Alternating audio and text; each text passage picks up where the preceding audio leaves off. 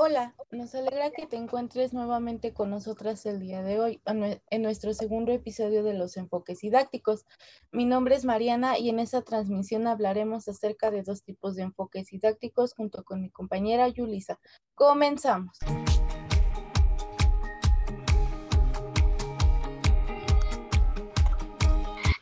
Enfoque procesual comenzó a partir de los años 70. Se desarrolló en Estados Unidos un conjunto de investigaciones sobre el proceso de producción o composición de textos escritos, en donde un grupo de psicólogos, maestros y pedagogos impartían cursos de expresión escrita para estudiantes americanos o extranjeros quedaron decepcionados con los métodos corrientes que utilizaban en sus clases porque no ofrecían resultados satisfactorios en sus cursos. Los métodos de investigación que utilizaban esos profesores eran muy variados, lanzando resultados en donde se sugería que los alumnos que, obtenían buenos resultados en los test utilizaban una serie de estrategias o habilidades cognitivas para escribir que eran desconocidos para el resto de los alumnos. Gracias a este hallazgo significó el reconocimiento que para escribir satisfactoriamente no es suficiente con tener buenos conocimientos de gramática o con dominar el uso de la lengua, sino que también es necesario dominar el proceso de composición de textos. A continuación, les diremos las diferencias del comportamiento entre escritores competentes e incompetentes. Los competentes coinciden el problema retórico en toda su complejidad, incluyendo nociones sobre la audiencia, la función comunicativa y el contexto. Estos normalmente no quedan satisfechos con el primer borrador. Creen que la revisión es una forma de construir el significado de textos. Revisan incansablemente su estructura y contenido. Mientras que los incompetentes coinciden con extrema simplicidad del problema sobre todo en términos de otros ejercicios de redacción. Fácilmente quedan satisfechos con lo que fue el primer borrador, crean y revisa, creen que revisar y cambiar palabras y tachar frases es, y perder el tiempo y revisan solo las palabras sueltas y les da mucha pereza revisar. Este enfoque en general en la didáctica de la expresión escrita recibe mucha influencia por parte de la psicología cognitiva, así como de otras ramas del saber, como los estudios y las técnicas de creatividad o los métodos de solución de problemas y heurística. De igual manera, podemos notar cierta influencia de la pedagogía humanista o de los enfoques que destacan la dimensión humana y global del alumno. Este enfoque igual pone el énfasis en el proceso de composición, en contraposición a los anteriores que, premiaban el producto acabado y listo, en donde lo importante no es enseñar solo cómo debe de ser en un escrito, sino mostrar y aprender todos los pasos intermedios y las estrategias que deben utilizarse durante el proceso de creación y redacción. En sus, cursos tradicionales esta enseñanza, como, debe como debe de ser el producto escrito a diferencia de este enfoque, pretende enseñar al alumno a pensar, a hacer esquemas, a ordenar ideas o a pulir la estructura de la frase. El objetivo es que al final del curso el alumno sea capaz de hacer eso y no tanto que los textos que escriban no contengan incorrecciones mientras que, por otro lado, programación recoge el conjunto de estrategias o habilidades y de actitudes respecto a lo escrito que caracterizan a un escritor competente, tratándose de los procesos mentales que la psicología cognitiva ha aislado y clasificado de fundamentales generaciones de ideas. Estas clases basadas en este enfoque funcionan de una forma muy particular. Básicamente se propone un tema y los alumnos pasan todo el tiempo de clase escribiendo sobre él. Aquí el papel del profesor consiste en orientar y asesorar el trabajo del alumno. Se puede trabajar de, de una manera más programada, con tareas e instrucciones precisas sobre lo que se tiene que hacer, colaborando en grupo y poniendo en común los resultados.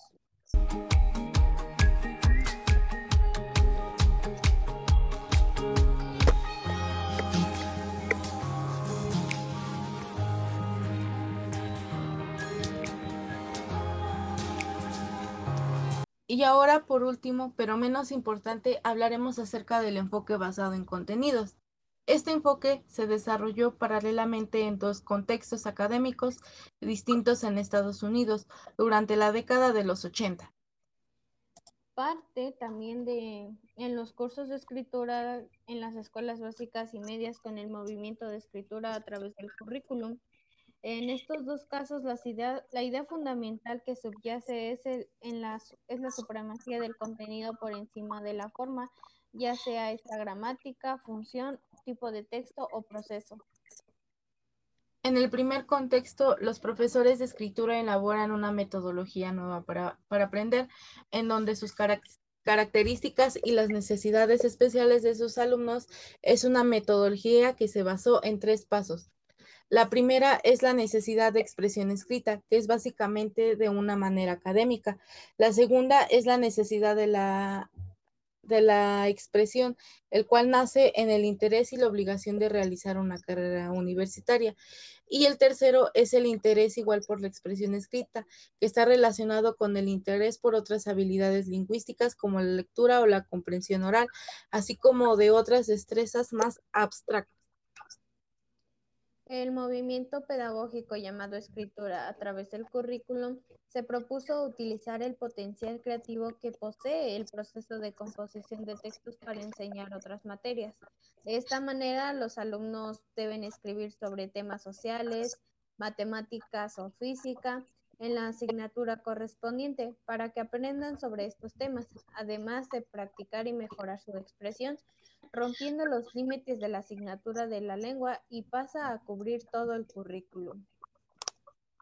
Este movimiento está conformado por dos principios que son fundamentales. El primero es un proceso de composición de textos que incluye de alguna forma un proceso de aprendizaje en el cual los escritores aprenden cosas sobre lo que escriben cuando escriben.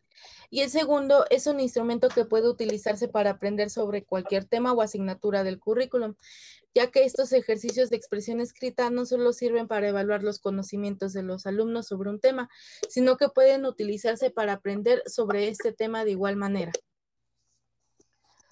Otras experiencias didácticas muy relacionadas son el trabajo organizado por tareas, desarrollado originalmente en la enseñanza del inglés como segunda lengua y el conjunto de disciplinas hoy muy de moda de la metacognición, que es el autoaprendizaje, las técnicas de estudio y el aprender a aprender. Sus características principales son el énfasis en lo que dice el texto, su habilidad de la expresión escrita, que se integren con otras habilidades lingüísticas. Una primera fase de estudio y comprensión de un tema precede siempre de la fase final de la elaboración de ideas y producción de, un texto escrito.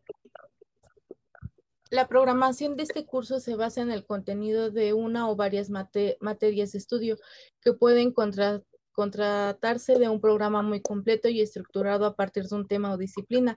O también podemos encontrar programaciones más flexibles que consisten en un simple listado de temas de interés de los alumnos.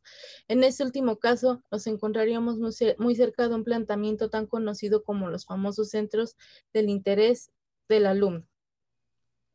Pero detrás de este simple listado de temas atractivo y ameno, los profesores han organizado un conjunto muy variado de actividades que corresponden a una variedad gama de objetivos, practicando todo tipo de habilidades lingüísticas o obligan a trabajar de maneras diversas.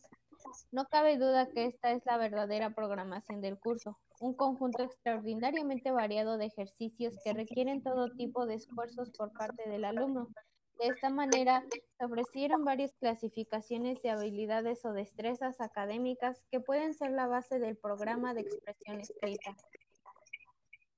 Una clase basada en este enfoque incluye las investigaciones profundas de una lectura de textos y análisis de tesis de los argumentos, en donde existe la búsqueda de nueva información y los procedimientos de la información.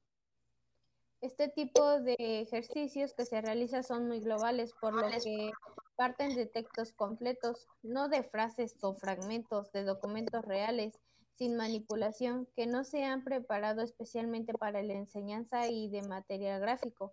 Los alumnos se fijan siempre en el contenido, extraen las ideas principales, comparando los textos e interpretándolos en un esquema.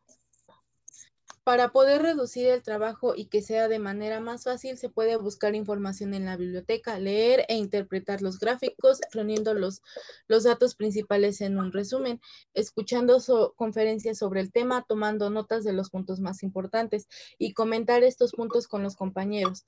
Y por último, revisar toda la documentación sobre el tema y escribir un pequeño artículo sobre la investigación.